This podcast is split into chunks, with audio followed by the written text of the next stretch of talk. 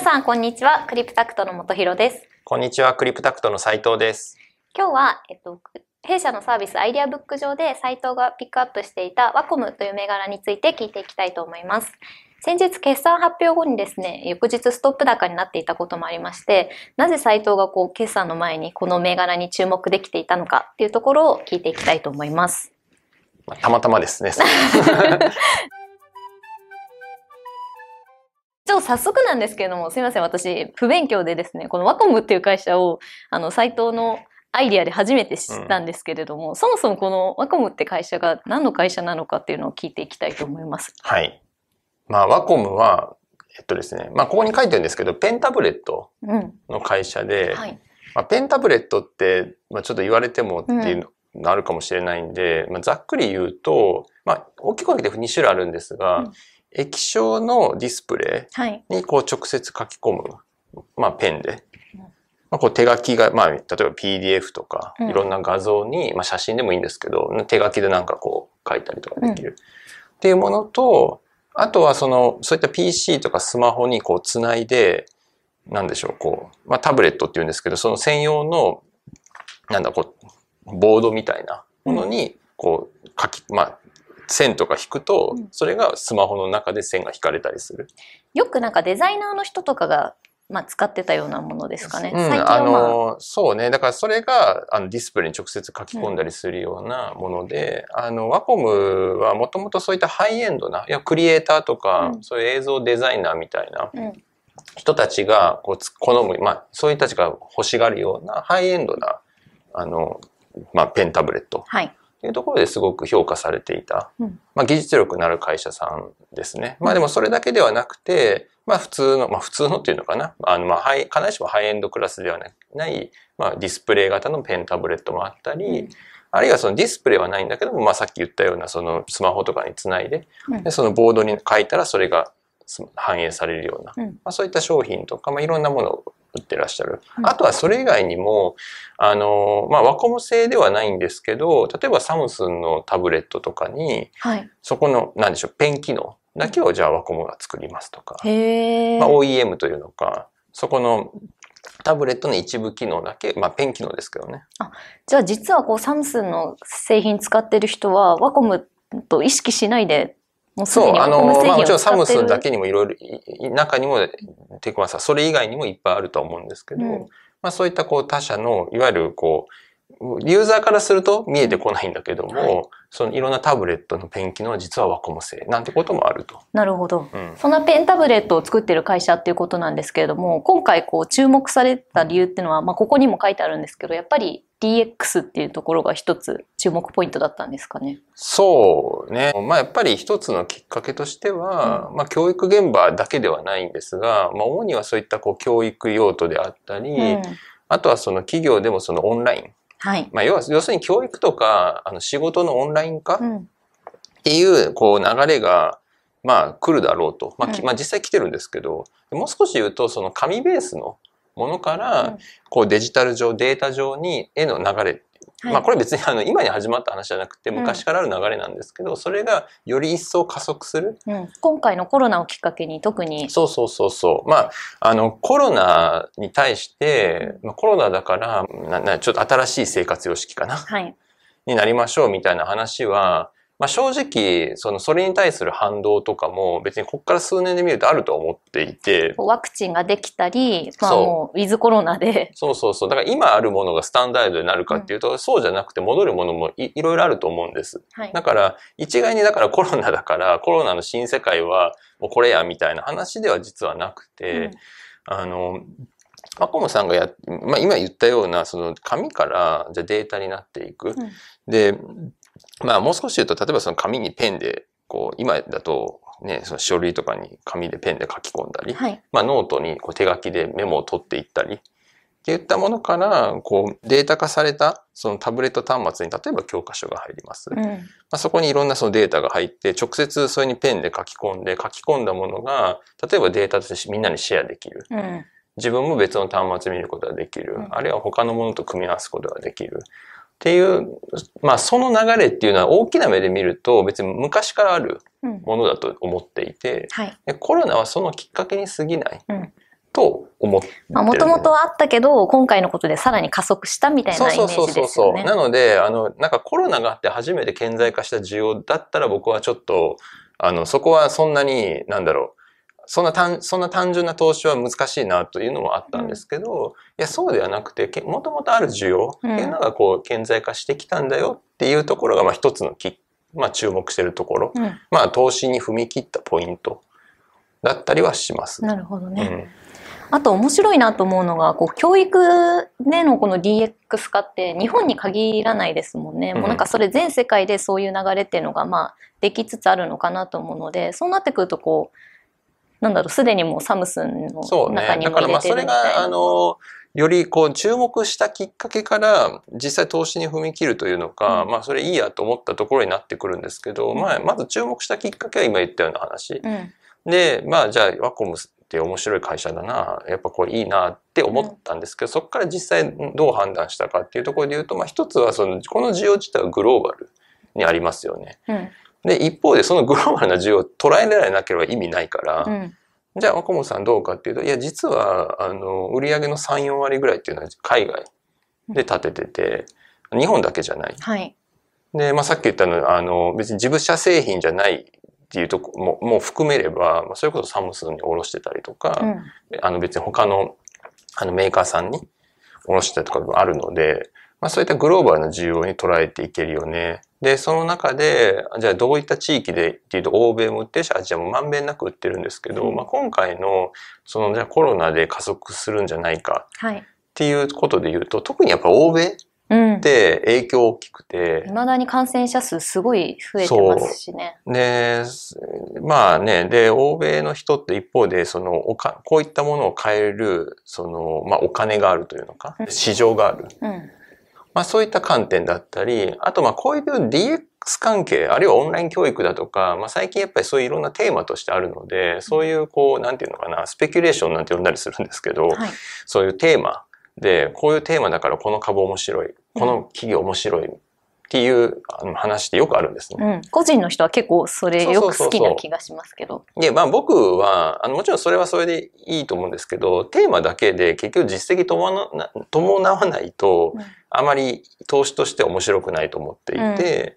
まあリスクがあるというのかな。そうですねだから。やっぱりテーマあって、プラス実際売上増えてますうん。かつ利益増えました。っていうこの実績が出せるうん会社とか、まあそういったところに割と注目はうんしていて、で、今回ワコムさんがいいなと思ったのは、まあそういったストーリーもあります。はい。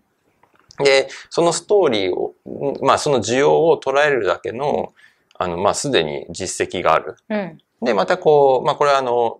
細かい話にはなってきますけども、第一四半期、まあうん4、6月の決算なんかを見ても、実はすでに、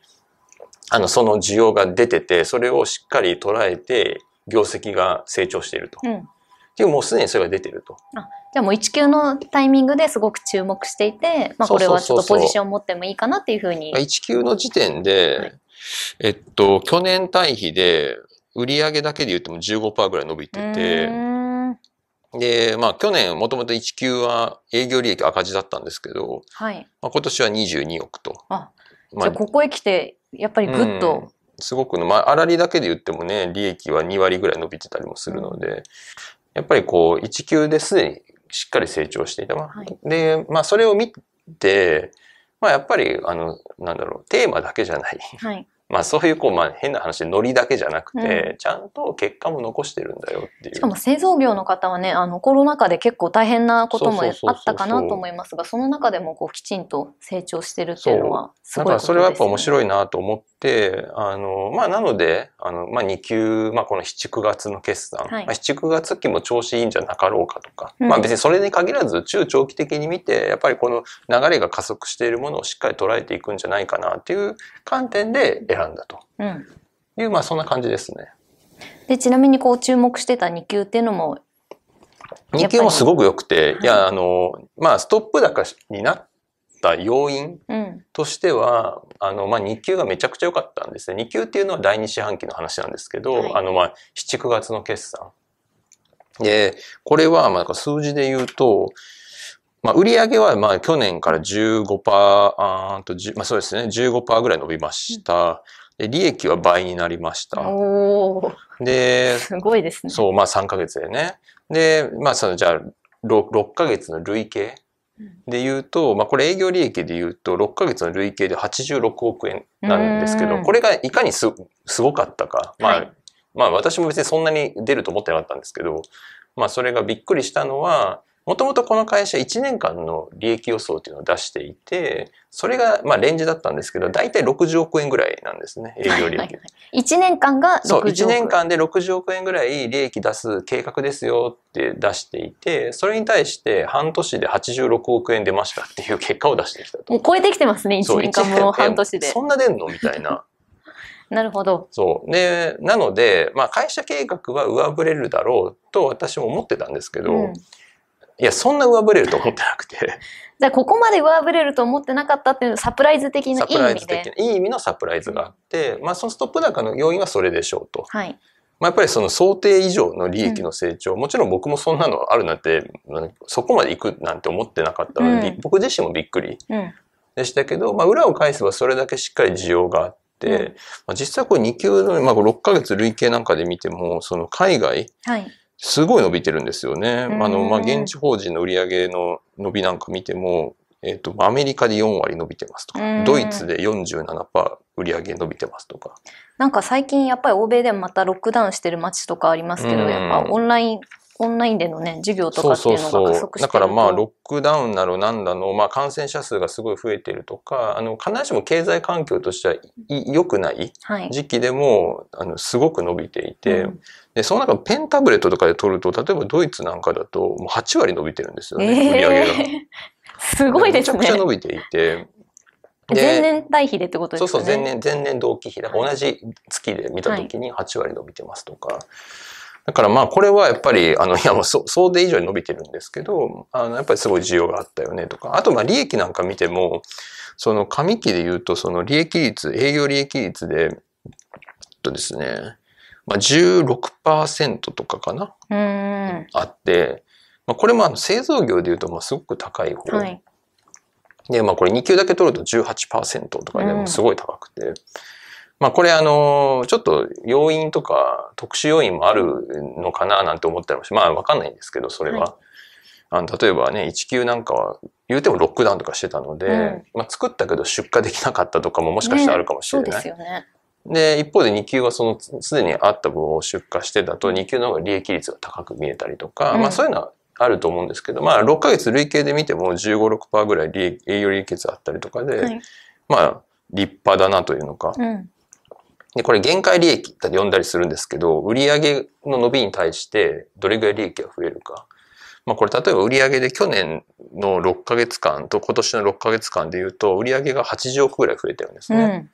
で、営業利益は、えーっと、56億か増えてますと。だから売上そう、売上が8割増えたら利益は50数億伸びますって、それ70%ぐらいの限界利益率が呼んだりするんですけど、めちゃくちゃ利益率高くて、うんこれもあの、何かしら特殊要因はさすがにあるのかななんてちょっと思ったりもして、まあ、その辺わかんないんですけど、はい。あの、まあ、とはいえ、会社の資料なんて見てると、その、まあ、製品ミックスの改善とかって書いてあって、それ何何ぞやっていうと、利益率の高い製品がより売れるようになったとか、うんそうすると利益率が上がるとか、はい。まあ、そういうのもあったりとかするみたいで、うんまあ、あの、まさに教育現、オンライン教育現場とかでの需要が伸びているっていう記述もあったんですけど、まあそういった製品が伸びると、実は利益率も、利益率も改善するかもしれない。うん売上も増える上に利益率も改善するかもしれない。うん、うん、うん。というところで、まあ、あの、まあ、なんでしょう。僕自身にとってもサプライズなんだと。うんまあでも今までね、きちんとした製品作ってて、海外でも実績作ってたっていう事実があるからこそ、今回のこの DX 化、特にこう教育現場での DX 化っていうのは目にまあしっかり乗れてるっていうような。まあ印象まあだからやっぱりです技術力がある、はいストーリーもある。で、それを捉えるだけの、やっぱりこう実績というのか、うんまあ営業力というのか、ね。チャンネルもあると。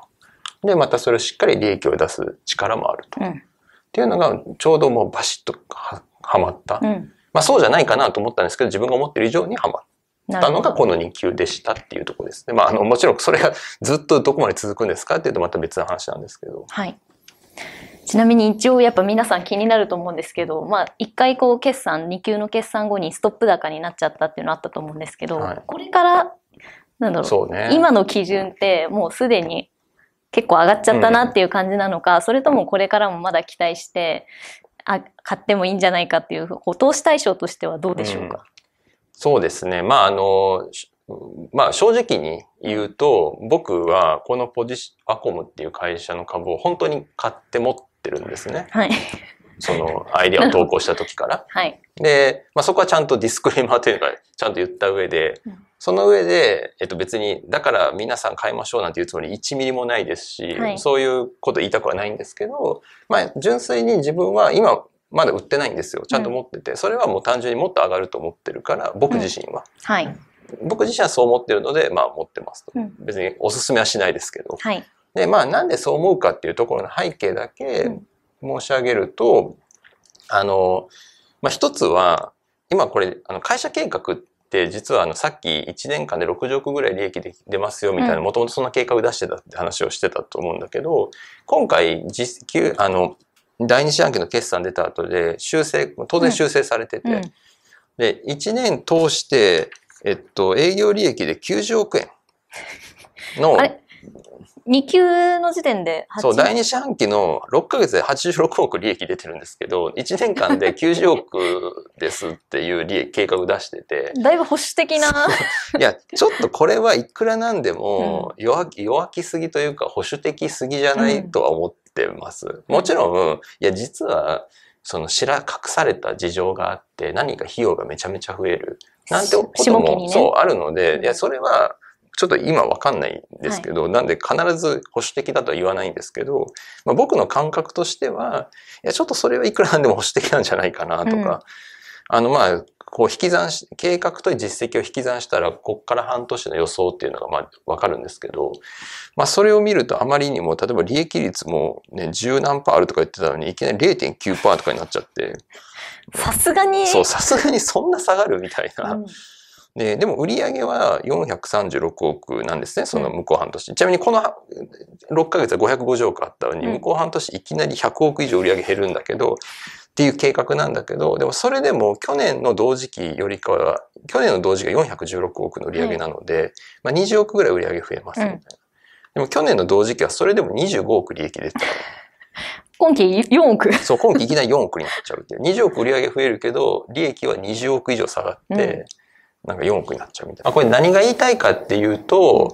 あの、まあ、会社計画は、要は保守的なので、もう一回情報修正って言うんですけど、会社計画をさらに上に修正する可能性はあると思ってます。2級のタイミングでも1回してましたけど、ここからさらにもう1回あるんじゃないかってことですね。そう、まあこれは僕のた勝手な予想なんですけど、はい。第三四半期とかの実績が良ければそれに合わせて、うん。あ、計画もちょっと上上に見ますと。